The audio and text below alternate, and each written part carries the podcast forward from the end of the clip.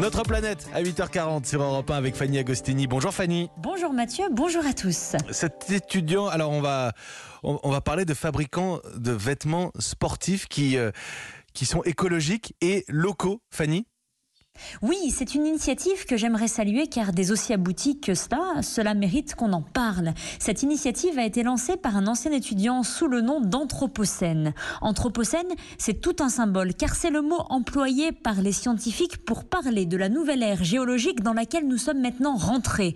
Une ère dans laquelle l'humanité a imprimé sa marque en quelque sorte, notamment par les changements climatiques qu'elle a créés. Cet étudiant a aussi voulu imprimer cette marque sur ses vêtements pour marquer un message fort et réaliser ce défi, celui d'être jusqu'au boutiste, c'est-à-dire être propre jusqu'au bout d'un bout à l'autre de la chaîne de production, chose que l'industrie du textile a encore bien du mal à faire. Anthropocène, donc cette marque éthique locale. Euh, et cet étudiant s'est même compliqué la tâche en optant pour la fabrication de vêtements sportifs.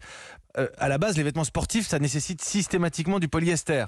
Le polyester, justement, il le récupère sous forme de déchets collectés sur les bords de mer français. Pour les autres matériaux employés, il s'agit de chutes de vêtements. Tous les collaborateurs qui travaillent sur le design sont situés en France.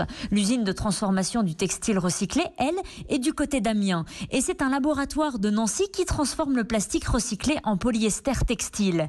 Les ateliers de confection et de broderie sont tous les deux à Troyes.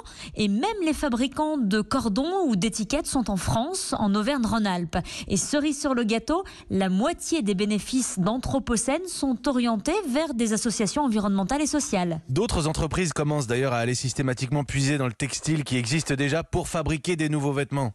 Il y a aujourd'hui, il faut le dire, beaucoup trop de vêtements qui sortent chaque année des usines à partir de matériaux neufs. Ce sont plusieurs milliards de pièces, de quoi rhabiller l'humanité tout entière plusieurs fois.